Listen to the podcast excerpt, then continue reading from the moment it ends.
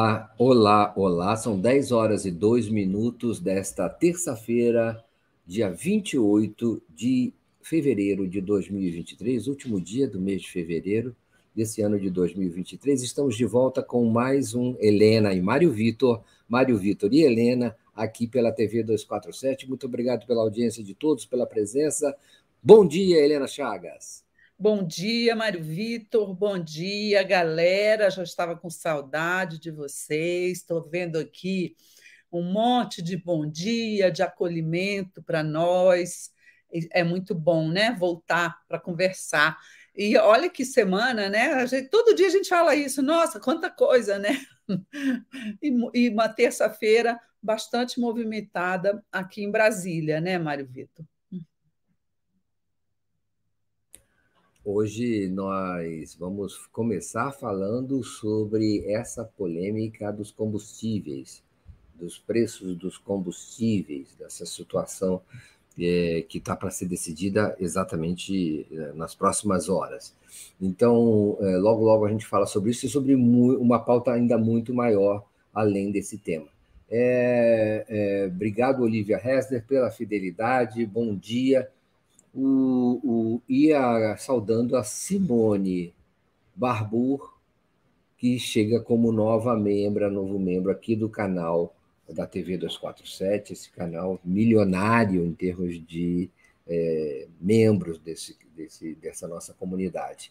É, o, o, eu queria dizer, antes da gente começar ainda, dizer o seguinte, pedir a todo mundo para dar, como sempre, e como sempre pede também, o Beto Silva. Bom dia, Helena, Vitor, comunidade. Dedo no gostei, no gostei e compartilhem. Então é o seguinte: likes, likes, likes. Likes, likes, likes, como pede a Helena Chagas lá de Brasília. É, então, likes de Brasília, gostei. Apertem o joinha aí do, da transmissão no YouTube, que o algoritmo logo nos projeta para audiências ainda maiores. Obrigado, Sônia Goldfeder, Clarice me Esperançar, é, Eliette Li, é, Carmelina Lima Verde, e daí por diante a gente logo volta a falar Vera Malaca, eu creio, acho que é. Às vezes esses A's e O's aqui não dá para identificar, o Malaco, Malaca, é, e Ângela Speziali Arueira. O o, queria pedir para vocês também, vocês podem é, como se tornar membros, colaboradores, solidários aqui do Brasil 247, fazendo uma assinatura em brasil247.com.br apoio. Você pode doar também para a chave pix@brasil247.com.br. Você pode também enviar perguntas ou manifestações ou apoios na forma de superchats e super stickers que a gente lê aqui também. É, é, obrigado ao Rodrigo Dias Benjamin. Prazer imenso de, ter, de estar de novo com vocês. Helena Chagas, hoje tem uma reunião entre o presidente Lula e, e o ministro da Fazenda, Fernando Haddad, para definir as alíquotas de, é, de incidência de impostos, de reoneração é, dos de, de impostos sobre a gasolina, óleo diesel, é, gasolina de aviação, enfim, os derivados dos combustíveis é, dos, do petróleo é, que se vendem no país. Há uma enorme polêmica em relação a essa reoneração e o impacto que ela pode ter sobre a inflação. Também está é, em questão o próprio, a própria estrutura da, da formação dos preços é, da, cobrados pelo, pela Petrobras é, é, no mercado. É, alguma luz te aparece aí? O que, que você está achando dessa situação? Olha, é, a reunião de hoje é uma continuação da de ontem. Eu acho que a decisão importante é, foi tomada ontem, não é? Que quando ficou decidido o quê? Que haverá a reoneração, né? Foi tomada a decisão sim ou não. Vai voltar os impostos? Sim vai. Isso foi decidido ontem. Hoje, é, essa reunião de hoje está dando mais ou menos o, o, é, é, o detalhe, detalhamento, quanto é alíquota, para quem, etc. Mas ontem ficou definido que haverá a reoneração, mas que essa reoneração ela terá é, é, alíquotas diferenciadas para a gasolina e para o álcool etanol. Ah, isso aí, é, gente, isso aí é, é, meio que uma cereja do bolo, sabe? É, é uma, uma, um discurso é, é, bastante interessante para tornar mais palatável essa coisa tão ruim que é aumento de imposto, né? De novo, é volta de impostos, tornar palatável por quê? Porque agrega o elemento meio ambiente, né? Bota o meio ambiente nessa panela, nesse caldo, mostra que, olha, nós vamos taxar mais as energias, os combustíveis fósseis e menos os combustíveis bio, né, biocombustíveis, como é o caso do álcool etanol. Então, isso aí é importante politicamente. Agora, isso não, não, não impacta exatamente no dinheiro assim que você vai tirar do bolso. Claro, você vai ter uma alíquota maior e uma alíquota menor mas não impacta exatamente. O que é o problema dessa, dessa reoneração dos combustíveis? O que é o principal problema que, que, que foi, que houve para o Lula? Foi a politização desse assunto. No momento em que, uns dias antes, o PT começou a, a é, é, postar, investir nesse assunto, dizer que não, não pode voltar a, a cobrança não é do, do, do, do PIS, COFINS, dos impostos federais sobre a gasolina e o álcool, pelo menos enquanto não se mudar a política de preço da Petrobras, no momento em que o debate ele, ele passou um pouco para essa esfera política, o que, que ocorreu? É, é, todo mundo tem o direito de se manifestar, né? o PT, todo mundo, isso aí não é problema. O problema é que o tal do mercado e boa parte do, da mídia, né? desculpa, do establishment midiático, passou a interpretar que, se não houvesse a reoneração, que se esses impostos não voltassem, o Fernando Haddad sairia muito enfraquecido. Seria uma derrota muito grande do ministro da Fazenda. Por quê? Porque a equipe econômica sempre defendeu a volta desse imposto. Por quê? Porque esse imposto equivale a 28 bilhões e meio por ano, não é? Um dinheiro que eles dizem que dá para fazer é, vários Minha Casa Minha Vida, vários Bolsa Família, enfim. É, o pessoal da Fazenda ele está de olho nas contas, ele está de olho no fiscal. Então, e, e, e manifestou isso. Então, o Lula ficou ali entre a cruz e a caldeirinha, para que, que lado que ele vai. É, é, se ele não reonerasse os, os, combustíveis, ele estaria bem com a ala política, estaria politicamente bem, porque também não correria o risco de aumentar a inflação, de desagradar a classe média, não é? Então, é, politicamente, seria a solução ideal. Do ponto de vista das contas públicas, não. E, e do ponto de vista também é, político, ele acabaria fritando, não é? Da fazenda dele. Por isso que algumas pessoas falam assim: olha, a gasolina não pode virar óleo de cozinha e fritar o Haddad. E isso o Lula percebeu muito bem. Por quê? Porque um, um, um ministro da Fazenda fraco, ele prejudica o governo inteiro, não é o Haddad que ia ficar fraco era o poder de negociação do governo no Congresso, vai apresentar a âncora fiscal, enfim.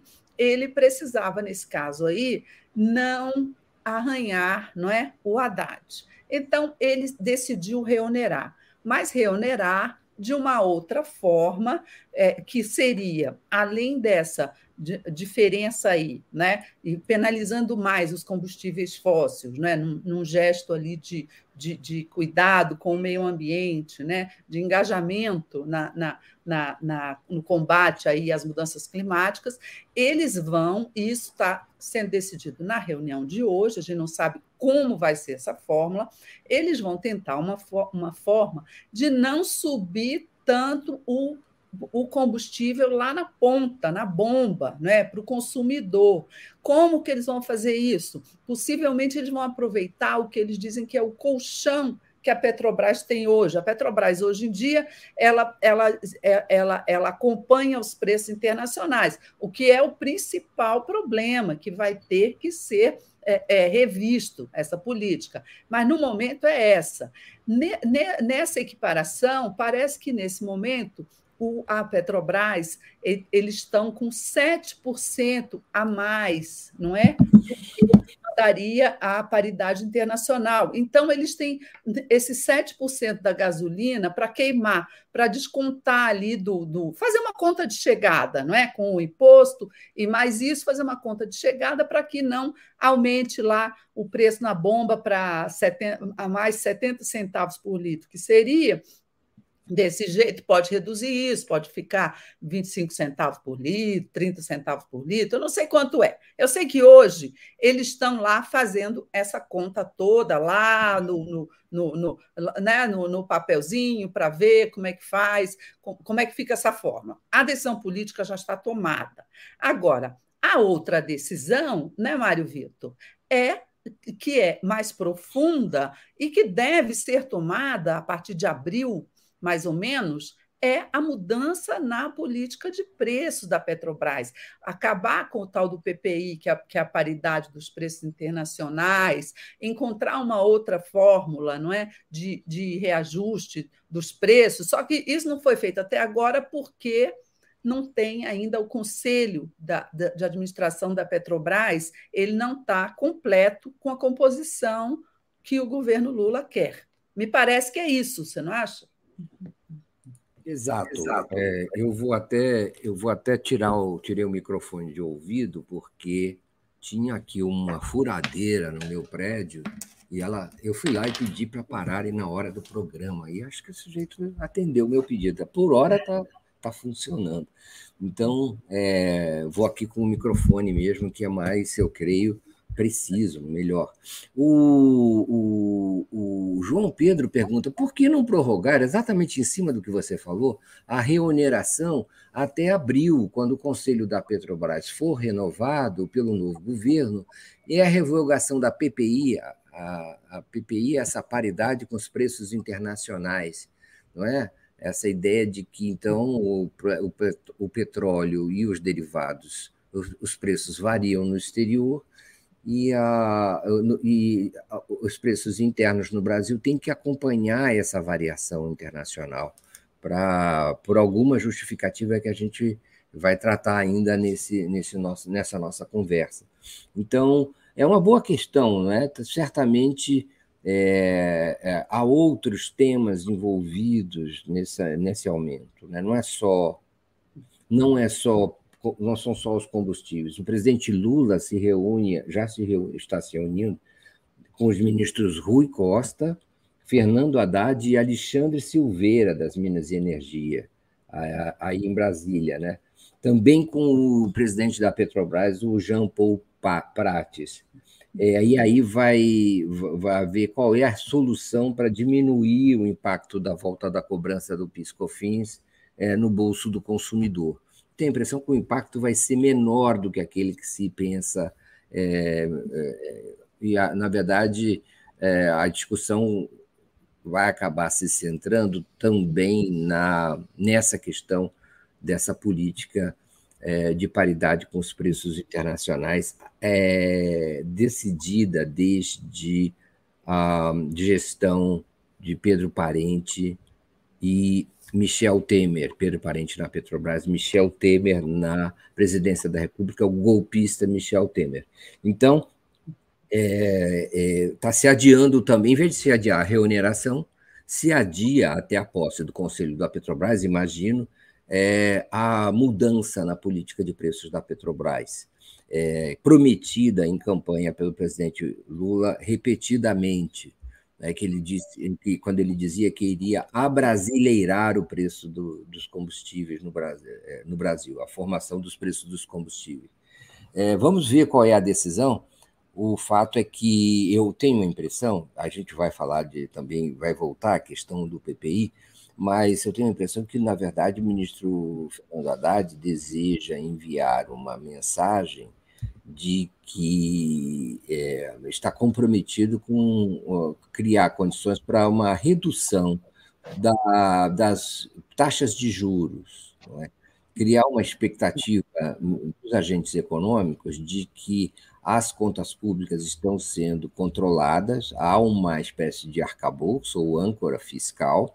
Ah, o governo disse não, vai dizer não e vai cuidar das contas públicas, e com isso espera, e talvez seja esse o argumento levado para o presidente Lula, espera enviar uma mensagem de que vai contribuir para a queda dos juros e também, assim, destravar a economia brasileira, que está estagnada. Esse ano as previsões são de crescimento nulo ou muito pequeno. Então, talvez seja esse o argumento usado. O fato é que são dois meses, estamos chegando ao final, né, Helena Chagas? Dos dois primeiros meses do, do, do governo Lula, e já dá para fazer um balanço dessas questões, né, das ten, linhas de tensão que existem na economia. O, o, o, então, tem esse, esse fator político. O ministro Fernando Haddad eh, demandava uma, um, uma posição, eh, um voto de confiança do presidente da República nessa política que ele pretende implementar, junto no relacionamento junto ao Banco Central e ao chamado mercado. E, pelo jeito, obteve, eh, não sei se na medida que o mercado esperava, porque aí vamos ver quais, como é que vão ficar as alíquotas nesse primeiro, nessa primeira decisão. Né? E, se a, e se a tal revisão do, é, da paridade com os preços internacionais é, será realmente tomada ou se ela será irá para as calendas gregas. O, o, o, existe esse elemento né, de relacionamento com o mercado, de mensagem para o mercado em função das, da necessidade de uma redução nas taxas de juros, dentro de uma lógica ainda, digamos assim, ainda a lógica que prevaleceu no governo é, Bolsonaro, Guedes, é, é, de gestão da, da, da, dívida pública, não é, Helena? É, olha, amanhã né, o governo Lula completa 60 dias. E eu não conseguiria acreditar né, que com 60 dias o Lula fosse ali enfraquecer né, o ministro da Fazenda, que ele recém empossou no próprio governo. Então, nesse caso, é, é, já estava um pouco claro que o Haddad é, ganharia essa parada, a meu ver. O, a questão toda é que, no momento em que ocorre uma situação assim, a mídia toda ela entra numa narrativa, né? Oh, o Haddad está sendo desautorizado, oh, o, o PT está, está atirando contra o Haddad, o PT quer enfraquecer o Haddad, sabe? É, é, há, há uma situação de divergência dentro do governo, e, e, e, houve mesmo entre a ala política e a ala econômica, você tem esse desdobramento econômico, mas você não tem essa guerra, é, é, é, essa dramaticidade não é, que mercado que a, e que a mídia dão a esse tipo de situação, como se fosse uma coisa de vida ou morte, de tudo ou nada. Minha gente, trata-se do Haddad, um petista antigo, não é? Muito experiente, trata-se do PT, da Gleice Hoffmann, de outros, outras lideranças petistas, mercadantes esse pessoal todo acostumado a conviver uns com os outros há 30, 40 anos. Eles brigam há 30, 40 anos e nas horas importantes eles continuam juntos, né? E, é, e, e a eleição do Lula mostra isso. Então, é, não é, não, não, não houve esse peso todo, não é? Essa dramaticidade toda que a mídia tentou dar. É por quê? Porque a mídia ela é fiscalista, não é? Ela é, é, é, é, organicamente ligada ao mercado, a setores liberais. Então, ela sempre puxa a brasa para a sardinha dela e ela vê o Haddad como um elemento dentro do governo, né? Que nesse momento ele representa é a pessoa que cuida das contas, o sujeito que tem compromisso com a responsabilidade fiscal, a pessoa que vai levar ao Congresso o, o projeto da nova âncora fiscal que vai substituir o teto de gastos. Então, eles se agarram ali no, no Haddad e, e, e, fazem uma narrativa de o bem contra o mal. Olha, os petistas contra o Haddad. Vamos com calma, gente, nesse discurso, porque não é bem assim. A gente conhece esses personagens e, e, e sabe que eles convivem há muitos anos com esse tipo de situação. Né? O, o, o, o que você falou aí é importante. O, o Haddad, nesse momento, e, e aí eu, eu falo Haddad, quando eu falo Haddad, eu falo governo, porque o Haddad é o ministro do Lula. Tudo que ele faz é autorizado pelo Lula. Não vamos é, é, é, querer é, é, separar isso aí, porque não é verdade, entendeu? O que, que o governo quer nesse momento? Ele quer pacificar um pouco para poder entrar com esse projeto de âncora fiscal no Congresso, ter um espaço para a discussão dessa nova fórmula, aprovar, porque ela precisa de votos. É um projeto de lei complementar, não é uma PEC, mas é um projeto de lei complementar. Então, é preciso haver um diálogo com esse Congresso, com esses setores, e o Congresso ele é também é, é, totalmente ligado ao mercado, enfim, é um Congresso conservador. Então, eu acho que o que se faz hoje no governo também se está de olho nessa situação que, a, a médio prazo, provavelmente, poderá é, é, é, acarretar aí uma redução dos juros. Eu acho que na próxima reunião do Conselho Monetário Nacional, eu não sei quando ela é, eu sei que tem uma em junho, não me admirarei se lá ocorrer aquilo que a gente esperava no, no, durante aquela, aquele debate com o presidente do Banco Central, que é o quê? Aumentar a meta, da, ajustar a meta da inflação. Eu acho que isso pode acontecer, isso pode estimular a queda dos juros, mas você tem que ter um, um, um ambiente não é, é, é, é favorável para isso. Eu acredito que o presidente Lula, quando jogou o assunto na rua, e muita gente veio, reagiu contra ele. Olha que loucura, o Lula está brigando com a responsabilidade fiscal e com o mercado. Não, nada disso. Ele, ele jogou o tema, ele não mandou um projeto para acabar com a autonomia do Banco Central, ele não pediu a cabeça do presidente do Banco Central, nada disso. Ele falou e, o, o que é a obrigação dele como presidente da República jogou o tema. E não sei se você reparou, Mário Vitor, depois que o Lula jogou esse tema aí, a gente até já falou disso aqui, muita gente, e muita gente do, do lado do mercado, né, do lado mais conservador, é, é, é adotou esse discurso. Ontem mesmo eu estava vendo uma entrevista do, do diretor do Benin, né, de, diretor de uma das maiores empreiteiras do país, de uma das maiores empre... a, a CC, oh, esqueci aqui as letras, né, a, a a, MRV.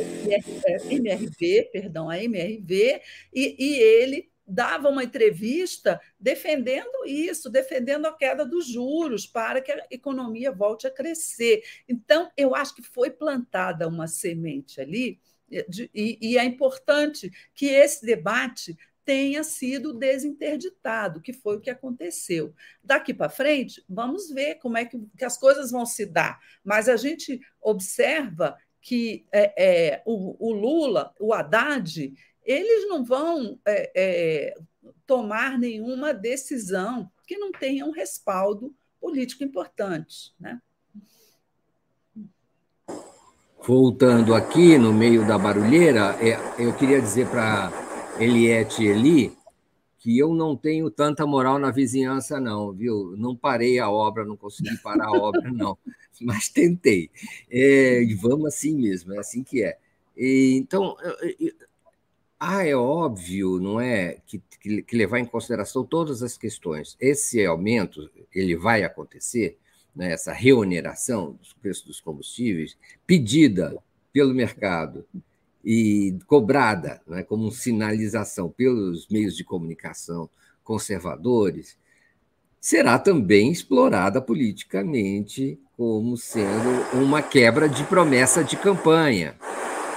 Né? Então, é preciso é preciso levar isso em consideração também. Quer dizer, é por, os mesmos meios que cobram a reoneração serão aqueles que vão divulgar que a, que a gasolina aumentou a partir de hoje nos postos. e, aí, e vão repercutir com caminhoneiros, que vão repercutir com é, é, é, supermercados, com os preços, com a, a inflação. Então, há um jogo em que os inimigos trabalham dos dois lados. Eles cobram que você tome providências e, ao mesmo tempo, é, é, repercutem né, as, as, as, as, consequências das suas decisões. Então, não há um jogo de soma zero nessa, questão. É uma pauta ruim. O, o, o, o, o presidente da República, eu acho, estimulou os dois lados. É, a, a própria presidente do PT, é, Gleisi Hoffmann veio a público fazer essa cobrança, não é, é de que é, deveria não de, deveria ser adiada ou não deveria haver ou deveria ser não, não se poderia reonerar os combustíveis sem mexer na política de paridade dos preços internacionais. Depois ela meio que se calou nesse, nessa, nessa disputa com a área econômica, que tem essas outras considerações. Então, é realmente um tema é, complexo. O, o ministro Haddad, eu tenho a impressão, deveria falar de emprego e salário, não só de remuneração. Deveria ligar essa questão à questão dos empregos e dos salários. Ele vem é, é, sendo colocado e aceitando uma posição de só falar é, de é, temas, ou só vir a público, pelo menos só ser conhecido como temas, com temas como esses, da reoneração, do arcabouço fiscal, temas da reforma tributária, que no final e ao, e ao fim e ao cabo é, representam é, tem pouca ressonância é, junto ao povo, que precisa haver um ministro da Fazenda também é, é, focado, como eu creio que ele está, nessa questão do salário e do emprego. Então, está havendo um problema de comunicação da parte do, do ministro. E ele precisa também ligar, de alguma maneira clara, explícita, evidente, transparente, essa questão da reoneração ao PPI, a política, a reformulação da paridade dos preços internacionais. Ou não, mas precisa esclarecer isso logo. Eu estou achando que tem um espaço de ambiguidade aí que não é correto e acaba, é, é, de alguma maneira, não sendo é, concernente, condizente com um ministro da Fazenda do PT. Tá certo, arcabouço fiscal, responsabilidade fiscal, uma, um, um horizonte fiscal claro, mas, ao mesmo tempo, é, essa explícito compromisso com esse mandato que vem do presidente Lula com o emprego, com o salário, com a vida das pessoas, e é essa que é a função do ministro da Fazenda, Helena. Gente, o governo tem 60 dias, vai completar 60 dias amanhã. É muito pouco tempo. Eu estou acompanhando aqui no chat uma discussão interessante entre a CIFA ou o CIFA, não sei, me desculpa. Acho que é o CIFA acho que é o CIFA, e o, e o Beto Silva, não é? E eles falando, o Haddad e o CIFA falou assim: olha, eu votei no Lula para ele governar e não para o Haddad. Gente, vamos, vamos olhar com calma isso aí, porque quem governa e quem está governando é o Lula. O que o Haddad faz é sob delegação do Lula. O Haddad não faz mais do que o Lula autoriza ele. Vamos, vamos compreender isso direito, minha gente. O presidente é o Lula pela terceira vez. Lula está em seu terceiro mandato e sabe muito bem lidar com seus ministros. Então, eu não tenho a menor dúvida, Haddad é Lula. O mercado e a mídia mainstream podem estar tentando, e isso eu vejo um certo, é, é, uma certa movimentação de tentar transformar o Haddad num Palocci que, que era um Palocci ali naquela hora? Um super-ministro, né? E, e, que era amigão da mídia e, e, muito bem aceito pelo mercado, né? E ficou muito próximo desse pessoal. Mas, é, é, e aí, o, o, o, esse pessoal, como se, assim, adotou o, o Palocci como se ele fosse uma, uma coisa à parte do governo, né? Endeusou o Palocci e o Palocci cresceu demais dentro do governo a, a minha convicção, a minha intuição é que o Lula não deixará haver Palocces, nem Zé Dirceus, não é? Que era que foi também um ministro muito poderoso na Casa Civil nesse terceiro mandato. Ele, ele já tem muita experiência e, e para avaliar que é, é um, um super-ministro não é bom para o presidente, muitas vezes. Então, acho que todo o processo de nomeação do ministério dele teve esse objetivo: não deixar ninguém ser ou tentar ser maior do que o presidente da República, como ocorreu com o Palocci naquela época. E não me parece pelo perfil do Haddad, pelo, pelo, pela sua história e também pelas suas atitudes hoje, que ele esteja querendo ser esse superministro. Me parece que o Haddad, até pela convivência pessoal dele com o Lula, o Haddad, quando o Lula estava preso, não saía lá de dentro da cadeia de Curitiba, gente. Ele era muito próximo, tanto que ele virou o candidato no lugar do Lula quando o Lula não pôde concorrer. Por quê? Porque é porque ele era leal porque ele é próximo ao Lula. Ninguém conhece melhor o Lula na esplanada do que o Haddad. E ele sabe que o Lula não gosta de ministro que venha cantar de galo no terreiro dele. Então, me parece, por tudo que eu observo, que o Haddad tem tido uma, um comportamento muito discreto, não é? Deixando a, as questões importantes para serem anunciadas pelo presidente da República, não entrando em bola dividida. Então, é, é, não, eu, eu acho, gente, é, me permita discordar de que o, o Haddad está governando no lugar do Lula, o Haddad está responsável pelas decisões que o Lula está tomando. Vamos lá, cada um tem é, é, é, é, é cada um tem a sua função, mas é, não me parece que nesse governo ninguém tenha essa influência no, no, junto ao presidente da República a esse ponto, e nem que o presidente da República deixe alguém crescer publicamente, não é? Para virar um contraponto a ele, como em alguns momentos o Palocci parecia que era. Né?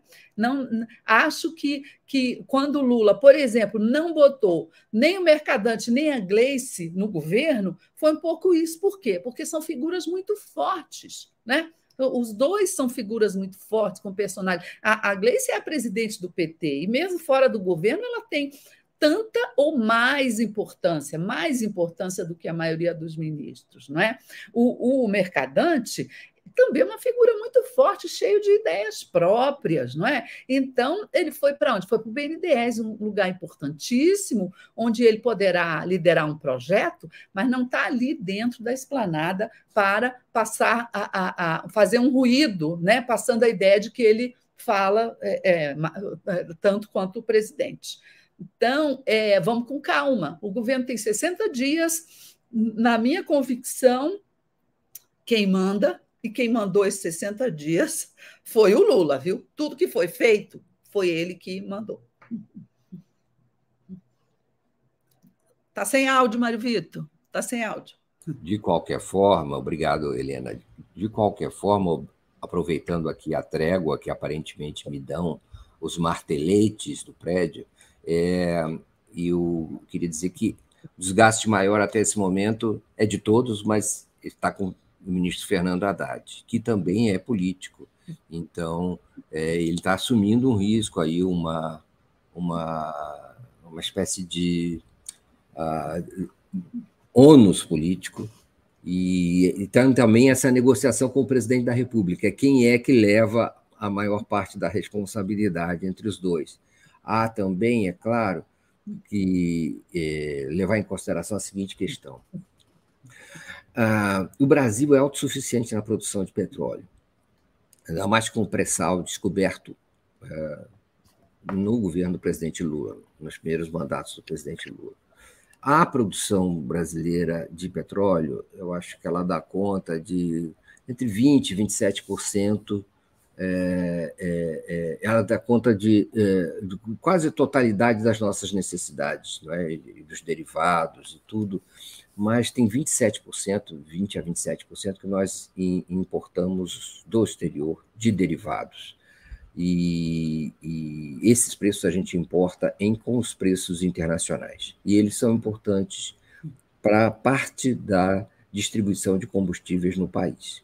Alega-se que, se não houver essa política de preços é, de paridade com os preços internacionais, pode haver risco de desabastecimento, porque as importadoras e as distribuidoras ficariam desincentivadas de importar com um preço abaixo, é, com um preço, é, competindo com um preço nacional muito mais barato do que aquele, daquele que eles importam.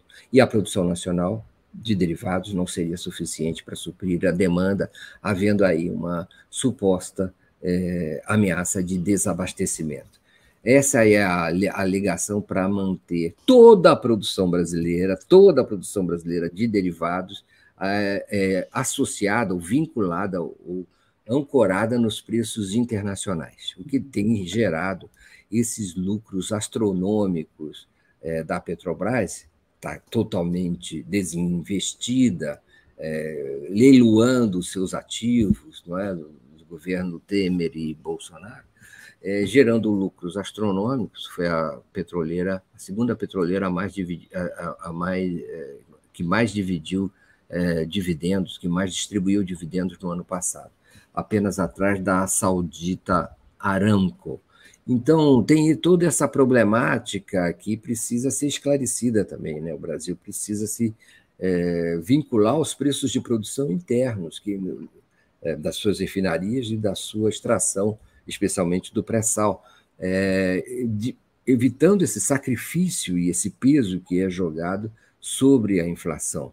É, a Petrobras acaba sendo, nesse esquema, como empresa, muito beneficiada é, pelo menos de forma contábil, e os seus acionistas minoritários ganham fortunas, enquanto a população brasileira tem que conviver com preços de combustíveis muitas vezes insuportáveis e uma pressão inflacionária, essa sim, inadmissível.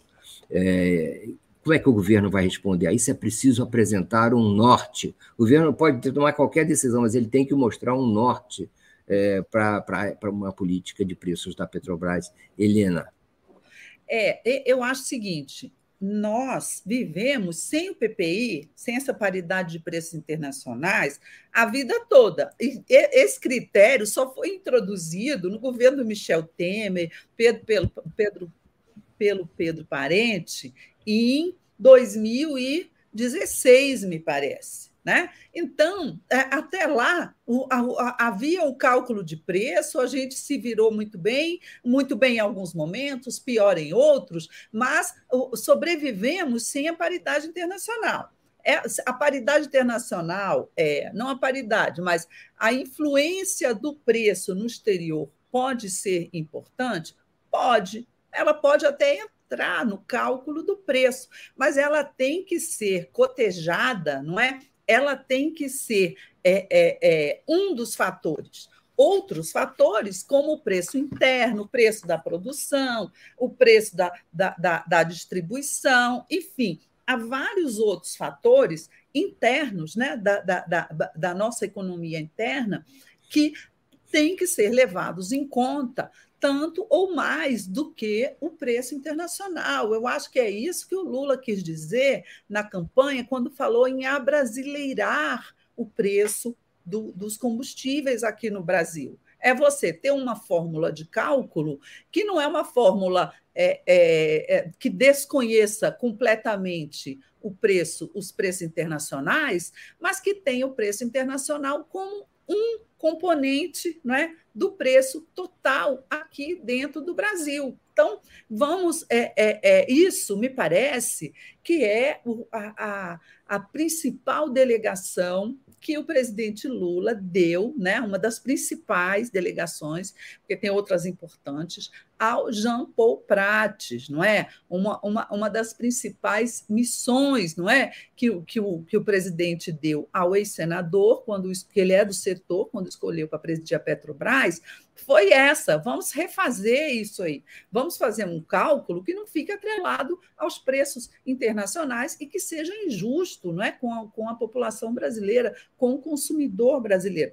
É isso que a gente está esperando para ver em abril ou, ou, ou, logo depois de abril, o, o, que, que vai ocorrer, assim como outras mudanças dentro da Petrobras, é, que que, segundo o Jean Paul Prates, ela vai ser uma empresa de energia, ela vai investir muito nas energias limpas, não é? Aí essa questão da diferença do preço, né, da, da redução da alíquota do, do, imposto sobre o etanol em, em, em comparação com o petróleo combustível fóssil.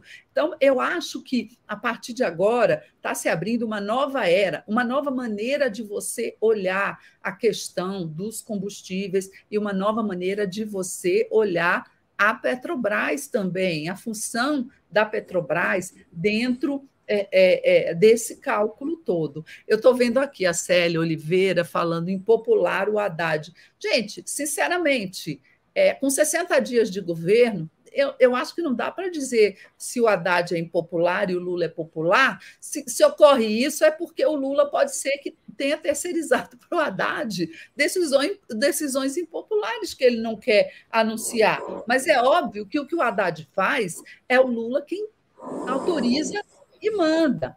O, o ônus político final, minha gente, o ônus político não é agora né, que nós temos que aferi-lo. Nós temos que aferir o ônus político de, de, de tudo isso, não é? Lá para o final do governo é, é, do Lula, não é? Quando você estiver lá em, em 2026, perto da próxima eleição, 2025, não é? Eu acho que aí é que nós vamos ver. Deu certo a política econômica que o Haddad comandou ao, ao longo do governo Lula? Deu certo? Ele sai politicamente muito bem e candidato à sucessão do Lula, provavelmente. Não deu certo? Já era. Ele entrou num jogo ali de tudo ou nada, quando ele quis ir para o Ministério da Fazenda. Né? Ele, e acho que ele sabe disso. Não deu certo?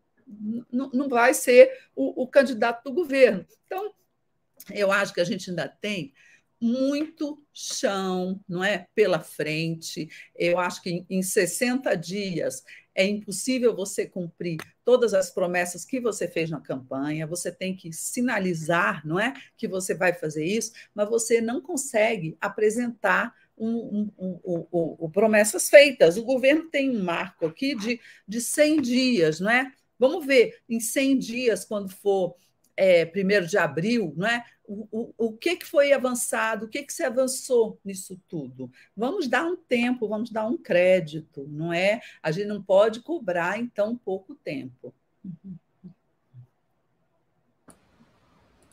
O, vou ler agora alguns comentários aqui. Né? É, o, Delba Marra fala, a Delba deve ser, né? Se Lula atravessar os quatro anos e o país voltar a crescer, será quase um milagre, porque Bozo deixou várias armadilhas para ele.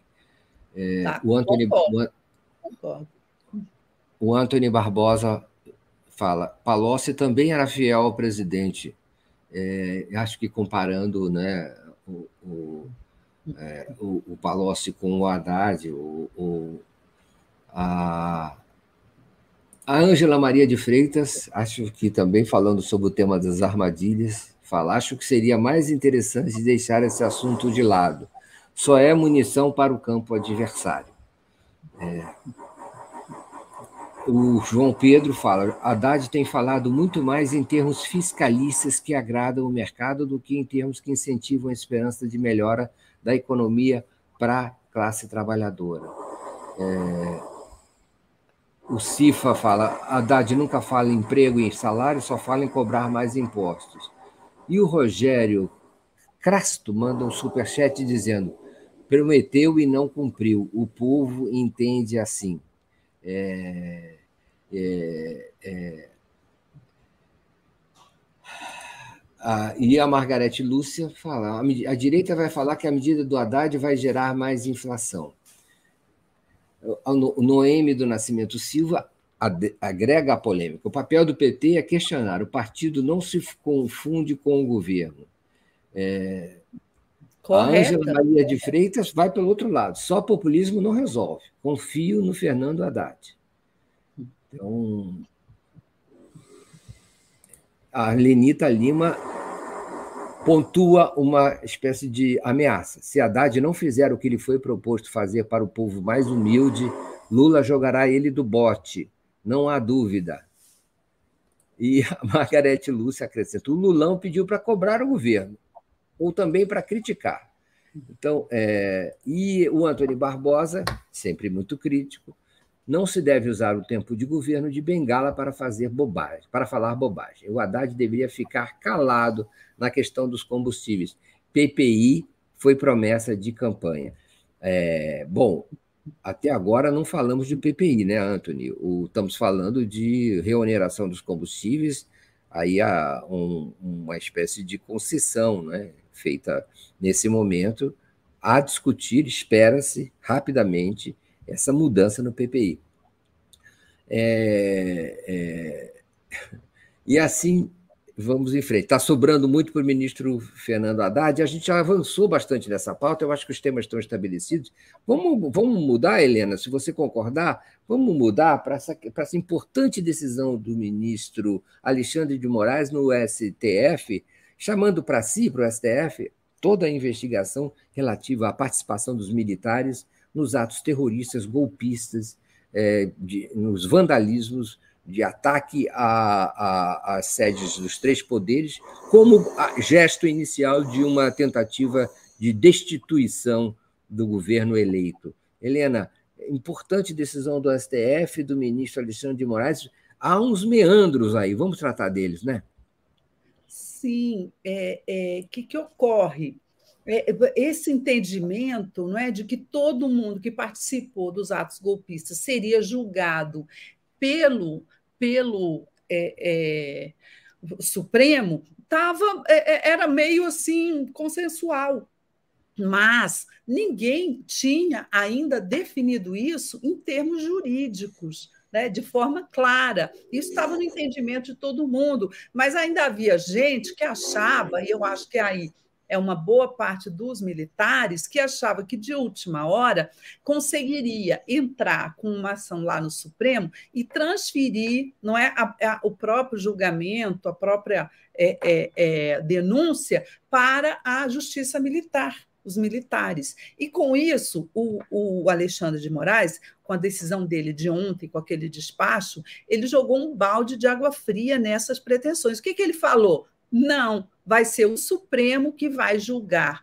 todos os envolvidos nos ataques do dia 8 de janeiro, né, aos prédios dos três poderes, serão julgados pelo Supremo, sejam eles civis ou militares. Ele deixou isso de forma muito clara e, e cristalina.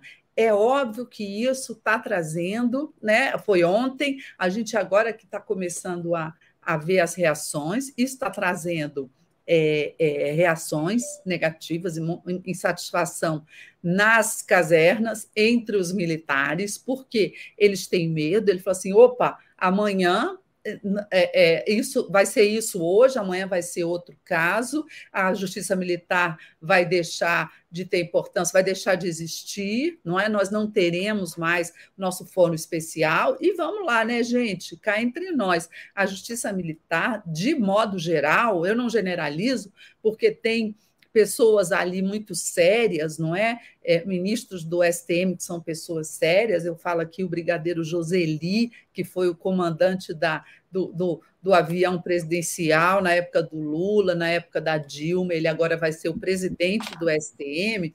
Tem gente muito séria ali, mas, de modo geral, a justiça militar ela é uma muleta para os militares que cometem delitos. Você não vê militar é, é, é sendo condenado, preso da mesma forma como você vê entre os civis. Então, eu acho que a decisão do Alexandre é uma maneira de dar satisfação ao país. Olha, quem cometeu esse ato golpista vai ser punido e os militares também. Vamos ver é, como avançam as investigações. Eu tenho um palpite, isso aqui não é a informação, isso aqui é uma dedução minha, né? Não, ninguém me falou isso, mas o meu palpite é que já existem elementos, não é, incriminatórios em cima de militares do Batalhão da Guarda Presidencial, do BGP, que, que teve o seu comandante substituído, não é? Por, por, porque negligência, e também do ex-GSI do, do Jair Bolsonaro, que era comandado, pelo general Heleno. Então, é, é, no, me parece, eu tenho que, que, que isso já está na mão da Polícia Federal. Por quê? Porque quem é que pediu ao Alexandre, não é? Porque o ministro não agiu de ofício, ele não age de ofício, ele ele reage a petições, representações que ele recebe. recebe. E quem fez essa representação pedindo para ele definir que os militares serão investigados e julgados perante o STF? Foi a Polícia Federal, minha gente. Foi a Polícia Federal que está investigando os, os, os envolvidos no 8 de janeiro. Então, me parece que a Polícia Federal já tem alguma coisa na mão contra esses militares, senão ela não estava tão preocupada em saber onde que será feita a investigação, a denúncia e o julgamento. É o que me parece. Outra coisa importante, né, Mário Vitor, ainda na, na seara aqui do, do 8 de janeiro, é a, a, a, o parecer da Procuradoria-Geral da República aconselhando o Supremo, né, é, é, é, defendendo junto ao Supremo que o Anderson Torres, ex-secretário de Segurança do DF e ex-ministro da Justiça do Bolsonaro, continue em prisão preventiva. Você viu isso, né? É, o, o, sim, e é muito importante porque tem um, um caso aí sendo criado né, para manter o, o a foco sobre o ministro Anderson, ex-ministro Anderson Torres, então secretário de Segurança do Distrito Federal, que é a respeito dessa versão que ele divulgou, dizendo ele que esqueceu o celular nos Estados Unidos para não hum. entregar às autoridades, ao Supremo Tribunal Federal e à Polícia Federal. É, e acabou ele dizendo que aquele documento era um documento que estava ali para ser descartado. Ah, não dá para acreditar em nada que essa pessoa fala. E a PGR está exatamente fazendo isso, não é? é? mantendo o foco sobre ele e dizendo que não, ele estava numa pasta, esse documento, a tal da minuta do decreto golpista que acionaria uma, uma situação de garantia da lei e da ordem no Distrito Federal, é, intervenção e, e, abrangendo as sedes, olha só a coincidência, a área das sedes dos três poderes, né, sob comando, então, das Forças Armadas. Veja bem, não é? Dias depois, as sedes dos três poderes são atacadas então, há uma coordenação evidente entre um, um, um início ou uma, um projeto, uma conspiração golpista, golpista achada na casa do eh, ministro que abandonou o país para os terroristas invadirem o, o, a sede dos três poderes, abrindo espaço para que eles invadissem. Esse sujeito eh, disse que esse documento era, era irrelevante, que seria, seria descartado, e a PGR não quer deixar essa versão passar, a Procuradoria-Geral da República. E, então, é, é, disse não. Ele foi encontrado dentro de uma, de uma pasta de assuntos do governo. Olha, já ligou, então, a, ministra, a minuta golpista ao governo e foi encontrado numa, numa pasta com outros temas de família ali, com outros é, é, é, documentos ligados à família. Olhe bem, era um documento importante, está ali. O, o, o, quanto aos militares, Helena, é, bom, só para concluir o caso do, o caso do, do Anderson Torres, é importante lembrar que tudo isso se encaixa muito bem numa uh, diversas notícias que vazaram é, é, indicando a, a, tentativa do presidente Bolsonaro de convencer, lideranças militares a dar um golpe, a não aceitar a eleição do presidente Luiz Inácio Lula da Silva e a dar um golpe, uma virada de mesa. Então, é, essa, essa é uma peça fundamental que a Procuradoria faz muito bem de não deixar é, vazar. A outra coisa que eu queria dizer é o seguinte: Lewandowski pediu vistas no caso da votação do, é, do, de considerar que crimes, os crimes militares, mesmo os crimes é, contra a segurança nacional, sejam julgados por militares. Lewandowski pediu vista porque viu que ela, isso ia ser derrotado. E aí entrou o Alexandre de Moraes e chamou a si, né, enquanto o ministro Lewandowski pediu vistas e estancou o progresso do, eh, dessa votação no plenário do Supremo, ele pediu vista, o Alexandre de Moraes aproveitou e chamou para si, com o apoio das Forças Armadas. Quer dizer, diz a cúpula militar do Exército que eles preferem mesmo que esses crimes sejam julgados é, pelo, pelo Supremo Tribunal Federal ou por tribunais civis. É, é, não sei se ainda dá tempo da gente falar do detalhe da importância da receita. Uma coisa, deixa eu só falar uma coisinha sobre esse caso ainda, porque agora mesmo, enquanto a gente estava aqui conversando, me zapiou uma fonte que é muito especializada em temas militares, que é um observador das questões militares, lembrando que a decisão do Xandão foi tomada também como é, ela é uma afirmação ao artigo 142 da Constituição, quer dizer, ele tem uma base no artigo 142, porque é aquele que determina a função constitucional dos militares, que é a defesa do país, não é? E, e que só pode é, é, é, entrar em ações de garantia da lei e da ordem sob o comando dos poderes civis. Então, é, quem, além de ser golpista, não é, de, de, de é, é ser culpado de querer derrubar o Estado democrático de direito, o militar que participou dessas manifestações, manifestações não, desses atos golpistas ou de qualquer outra manifestação nesse sentido, ele infringiu o artigo 142 da Constituição, que ele não está autorizado, não é, a fazer isso, a participar desse tipo de evento, e aí se trata até de uma questão constitucional. E por isso mesmo o ministro Alexandre, ele, ele tem uh, tranquilidade jurídica para colocar isso lá debaixo do seu chapéu jurídico, não é? Sem esperar esse julgamento que você ao qual você se referiu aí, do Supremo sobre a, as funções aí, as atribuições da Justiça Militar e da Justiça Civil. Nesse caso aí, é, o Alexandre tornou muito muito clara a atribuição dele.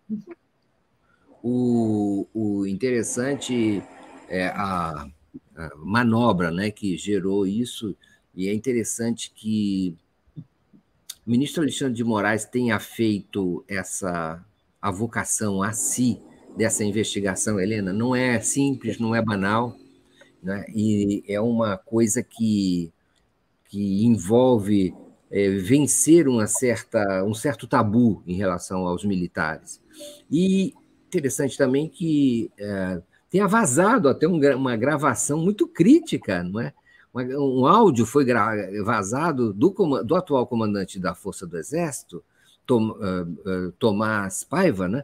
E, e, em que de mais de 50 minutos esse áudio vazou, com várias críticas a, a, ao comportamento, inclusive dos militares, sua participação política, ao governo Bolsonaro, e inclusive ao general Pazuello, que eu acho que é, ex-general, e que agora está na reta de ser investigado também, mais ainda pela, por conta de. É, a, a ver se esses generais também não serão punidos né, por sua participação política, sem justificação, né? É, e que as críticas do, do, general Tomás abarcam, inclusive, o período em que é, sorrateiramente o Bolsonaro se invadiu a, a AMAN, a Escola eh, militar das Agulhas Negras, para lançar lá, em 2014, a sua candidatura presidencial. É, e ele explica, ele dá a sua versão desse episódio, é, muito crítico em relação ao Bolsonaro. É, esse áudio que provavelmente não é, é vai saber quem vazou se não foi o próprio exército, né? Ah, chegamos ao final, Helena Chagas. A gente volta quinta-feira, não é isso? A gente volta quinta-feira. É, nossa, passou tão rápido, não é? Eu o relógio aqui. É, a gente volta quinta-feira. É, Esperamos todos vocês. Esperamos por você também, algoritmo, não é? Que, que nós temos.